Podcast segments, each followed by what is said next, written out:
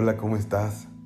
Soy Jesús Buenrostro y el día de hoy quiero compartirte una reflexión, una carta de un adolescente a sus padres.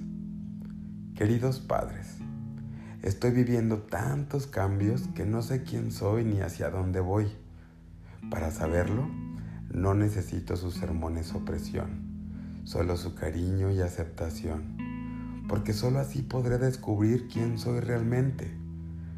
No arruine nuestra relación regañándome a toda hora por el desorden de mi habitación o por mi mal aspecto. Siento más deseos de complacerlos cuando me aprecian que cuando me reprenden. Cuando me critican para corregirme, me defiendo y no acepto mis errores o mis defectos. Sus críticas no me ayudan a cambiar, sino que aumentan mi malestar. Además, duele más porque vienen de quien más quiero. Escúchenme con atención y no desaprueben lo que expreso, aludiendo a que no vale la pena sufrir por eso.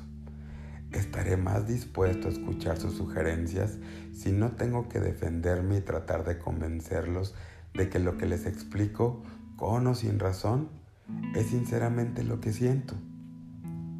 Déjame ser autónomo y decidir cómo vestirme, cómo peinarme y cómo organizar mis cosas. Cuanto más dependiente me hagan, más tendré que revelarme para lograr independizarme. Los procesos hormonales que afectan a todo mi cuerpo me producen una serie de sensaciones que ni conozco ni sé manejar, alterando mi estado de ánimo sin que lo pueda controlar.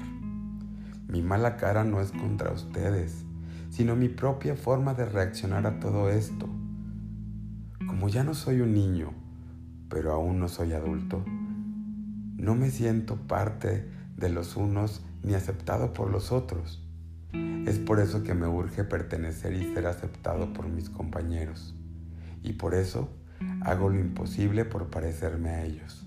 No me bombardeen con preguntas ni traten de forzarme a que les cuente mis intimidades. Compartiré mis experiencias cuando esté seguro de que serán bien recibidas.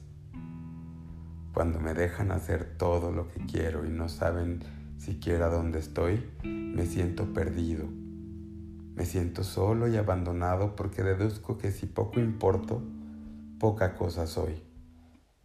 Aunque los quiero profundamente, no me gusta que me acaricien y menos delante de mis amigos. Entiendan que si los rechazo, no es porque no los quiera, sino porque quiero sentirme mayor. No me tengan miedo ni teman ser contundentes conmigo al prohibirme todo lo que me haga daño o me ponga en peligro. Cuando me doy cuenta de que los intimidos se ven desesperados porque no pueden conmigo, me desespero y tengo ganas de dañarlos para forzarlos a controlarme. No me traten con indiferencia ni condicionen su amor a mi buen desempeño. Necesito saber que me quieren por lo que soy, no por lo que aprenda o por los éxitos y honores que consiga. Ayúdenme a desarrollar mis cualidades, no simplemente mis capacidades cultivando mi corazón y mi alma, no solo mi inteligencia. Recuerden que es más importante llegar a ser una buena persona que conseguir cualquier éxito profesional. Tengan en cuenta que tal como están las cosas, le tengo más miedo a vivir que a morir.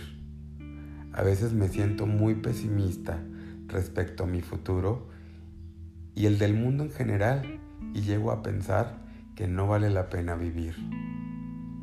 Cultiven mi fe en la humanidad, infúndanme esperanza en un mañana mejor y sobre todo, ayúdenme a amar a Dios y la vida que me dio. Recuerden, no soy malo, simplemente me siento mal. Este es un extracto del libro Creciendo con nuestros hijos. Espero te haya gustado. Soy Jesús Buenrostro y estoy aquí para acompañarte. Un abrazo.